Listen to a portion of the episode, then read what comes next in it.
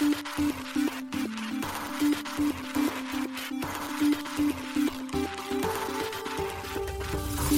しい経済ニュース。この番組では現当社のメディア新しい経済がブロックチェーン仮想通貨フィンテックに関する日々のニュース解説を平日毎日音声コンテンツでお届けしています。そして新しい経済ではブロックチェーン仮想通貨に関するニュース解説記事やインタビュー記事学習記事などのたくさんのコンテンツを掲載しております。ぜひ新しいひらがな経済漢字で検索してメディアもチェックしてください。そして LINE 公式アカウントではメディアの更新情報を配信しております。LINE 公式アカウントにもぜひご登録ください。この番組は株式会社フィナンシェの提供でお送りします。フィナンシェはスポーツチームやエンタメプロジェクト DAO などのトークンを購入して支援ができる新しいクラウドファンディングサービスです。サッカー J リーグ野球バスケなどのプロスポーツチームをはじめ映画やアイドルインフルエンサーなど100以上のプロジェクトのトークンがフィナンシェで購入できます。さらにトークン購入者はプロジェクトに応じたキャンペーンの参加や NFT などの特典もぜひ iOS や Android でフィナンシェのスマホアプリを入れて新たな応援体験を味わってください。あなたの夢がみんなの財産になるフィナンシェ。現当社新しい経済編集部の大塚です。はい、本日は5月の2日火曜日です。今日のニュースいきましょう。SBI NFT とセキュリタイズジャパン特典 NFT 付き証券トークン発行管理サービス提供へ米ファースト銀行破綻し JP モルガンが買収大手銀行がより強くなることは正しいかプロトレーダー向け NFT マーケットプレイスブラー NFT のピアツーピア無期限貸与プロトコル発表ドバイ暗号資産規制当局ブローカーディーラー区分の MVP 運用ライセンスを初認可ブータン王国が2019年からビットコインのマイニングをしていることが明らかに報道。アメリカ決済企業ブロック、アメリカインテルから ASIC を大量購入へ。一つ目のニュースは SBI NFT とセキュリタイズジャパンが特典 NFT 付き証券トークンというニュースです。パブリックチェーンに対応した NFT マーケットプレスを運営する SBI NFT とセキュリティトークンデジタル証券 ST の発行ライフサイクル管理プラットフォームを提供するセキュリタイズジャパンが業務提携したことを5月2日に発表しました。これにより両社はセキュリタイズのセキュリティトークンプラットフォームと SBI NFT の NFT プラットフォームを連携させ新たな投資商品特典 NFT 付きセキュリティトークン ST の発行管理が可能となるサービスをセキュリティトークン ST 発行企業に提供していくということです。発表によるとこのサービスにより ST 発行企業はこれまでの投資商品における配当、利払いなどの金銭的リターンだけではなく NFT をデジタル特典として付与することによる投資家エンゲージメントが可能になるということです。ST 発行企業がデジタル特典として付与する NFT の活用方法の例としては、ST 発行企業のキャラクター NFT、ST 発行企業の店舗で活用できるクーポン NFT、ST 発行企業のイベントなどに参加できるチケット NFT、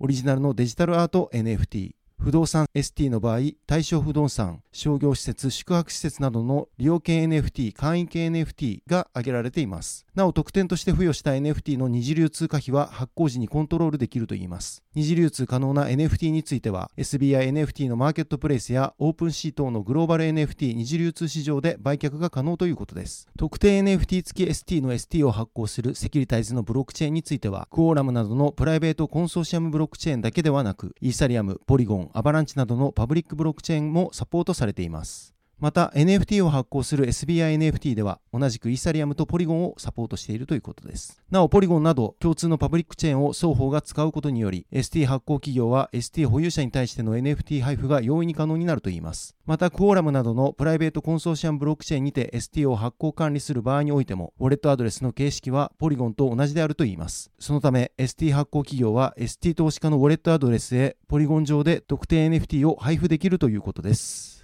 続いてのニュースはアメリカファーストリパブリック銀行公的管理下に JP モルガン全預金引き継ぎというニュースです。アメリカカリフォルニア州金融当局が中堅銀行ファーストリパブリックバンクを公的管理下に置き資産を JP モルガンチェイス銀行に売却することを5月1日に発表しました。2008年の金融危機以来米国最大となる銀行破綻を解決し長引く銀行業界の混乱を避けるための動きです。ファーストリパブリックバンク FRC は3月に起きた銀行セクターの信用危機で最も打撃を受けた米国の地方銀行の一つです。米国のシリコンバレー銀行とシグネチャー銀行の破綻にパニックを起こした預金者は中小銀行から JP モルガンのような大手銀行に一斉に逃げ込んでいました。そこから FRC の低迷は続き、先週の第一四半期に1000億ドル以上の資金流出、新たな選択肢を検討する計画が報じられました。そのため、投資家は再び逃げ出しました。そこからわずか1週間で規制当局は FRC を公的管理下に置きました。米国での銀行破綻はこの2ヶ月で3件目となり、今回は2008年のワシントンミューチュアル以来最大の米大手銀行の破綻となりました。JP モルガンの株価は1日に2%上昇した一方、中堅銀行らの株価は下落し、KBW 地域銀行指数は2.7%下落しました。ウェドブッシュのアナリストは FRC の株主はこの取引で一掃されるだろうとコメント。FRC の株価は1日の市場前取引で43.3%急落し、取引停止となりました。JP モルガンはアメリカ連邦預金保険公社 FDIC に106億ドルを支払い、FRC の資産の大半を掌握し、富裕層の顧客層へのアクセスを得る予定です。JP モルガンの会長兼 CEO ジェミー・ダイモンは政府は私たちや他銀行らの出番を求め私たちは動いたと述べました彼は2008年の金融危機でベアスターンズを買収するという重要な役割を果たした人物です規制当局の初期見積もりによると、この取引により FDIC の預金保険基金は約130億ドルの損失を被ることになります。ジョー・バイデンアメリカ大統領は1日、納税者に負担を強いることなく預金者を保護できたとして、この取引を評価しました。また銀行の規制と監督を強化するよう繰り返し呼びかけました。バイデン氏はホワイトハウスで行われたイベントで、これらの措置は銀行システムの安全性と健全性を確保するものだ。重要なことは納税者が負担を強いられることはないということだ。と述べました。ホワイトハウスは預金者を保護し、銀行システムを安定させるために規制当局が取った断固とした行動を称賛しました。ホワイトハウスのカリーヌ・ジャンピエール氏報道官は、深刻な不始末を犯した FRC の責任も問われることになると述べています。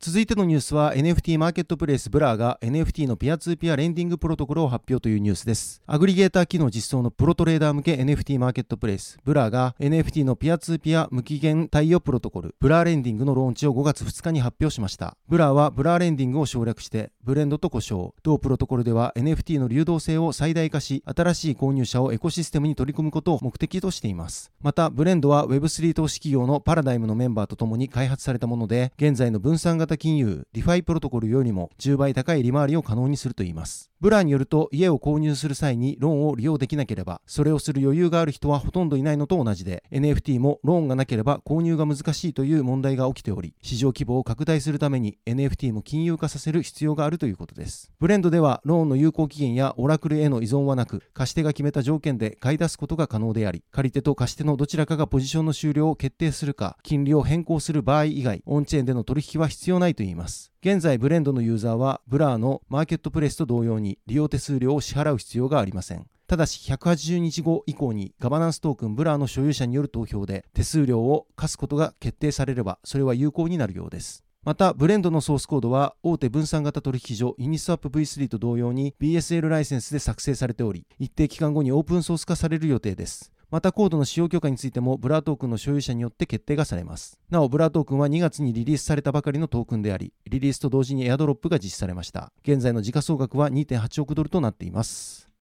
続いてのニュースはドバイ VARA がブローカーディーラーで MVP ライセンスを初認可というニュースです UAE アラブ首長国連邦に拠点を置く中東地域に特化した暗号資産取引所ビットオアシスがドバイの暗号資産規制当局より初めてブローカーディーラー区分における MVP ミニマムバイアブルプロダクト最小実行可能製品運用ライセンスを取得しました。ビットオアシスが5月1日発表しました。ドバイ市長国の暗号資産規制機関 VARA はアラブ首長国連邦が暗号資産業界の世界的なハブになることを推進する中で各市長国で台頭する暗号資産業界を規制するため2022年3月に設立されています。VARA では7つの区分を規制対象とする暗号資産の活動ライセンスを提供していますこれにはアドバイザリー、ブローカーディーラー、カストディー、交換業、レンディング、移転決済、管理投資サービスがあります。またそれらは一連の段階を経て企業にライセンスが付与されています。2022年3月にライセンスプロセスを開始するための仮承認を受けたビットオアシスはブローカーディーラーにおける MVP ステージを完了した最初の暗号資産取引所となりました。なお VARA のウェブサイトによると FMP 全市場製品ステージでライセンスを取得した企業はまだありません。ビットオアシスは VARA の規制体制のもと、ドバイの本社から的確な個人及び企画投資家にブローカーディーラーサービスを提供できるようになったと声明で述べています。また VARA の CEO であるヘンソン・オーサー氏は VARA のエコシステムは消費者保護を確認、価値の創造、リスクの軽減、投資機会の強化のバランスを取ることを目的としていますと述べています続いてのニュースはブータン王国がビットコインマイニングというニュースですブータン王国の王立政府投資部門 DHI が2019年からビットコインのマイニングを行っていることが現地メディアザ・ブータニーズの報道によって4月29日に明らかになりました。ブータン王国がマイニングを開始したのはビットコインの価格が 1BTC あたりおよそ5000ドルの頃からということです。マイニングとはビットコインネットワークなどのプルーフオブワークを採用したブロックチェーンにおいてコンピューターの計算力を用いてブロックを生成する権利を獲得しブロックを生成することで報酬を得ることです。マイニングには多くの電力が必要で、2022年10月に EU の行政執行機関 EC が発表したエネルギーの効率化に向けた行動計画によると、マイニングによる電力消費が世界の電力消費の0.4%に達しているということです。発電には一般には炭素系燃料が使用されており、ブロックチェーンが炭素系燃料の使用量を増やし、環境に悪い影響を与えるという意見もあります。実際に2022年11月には、アメリカ・ニューヨーク州のキャッシー・ホークル知事が、プルフォーバーク型の暗号資産のマイニングを禁止する法案に署名しています。しかし報道によると、ブータンの電力のほとんどは水力発電で賄われており、安価で膨大な量のクリーンエネルギーを保有しているといいます。またヒマラヤ山脈に国土が位置するため比較的気温の低い峠や山を保有しておりマイニングに利用する機器の冷却に消費する電力も少なくて済むということです。そのため同国は暗号資産のマイニングに向いた環境であると言えます。なおブータンはマイニングによって得たビットコインは売却しているものの2024年のビットコイン半減期後に予想されている価格の上昇を考慮し一部を売却せず保管していると報道されています。ブータンは暗号資産に数十億円規模の投資を行っていたことがレンディングを提供するブロックファイとセルシウスの破産申請書類により明らかになったと4月15日に報じられていました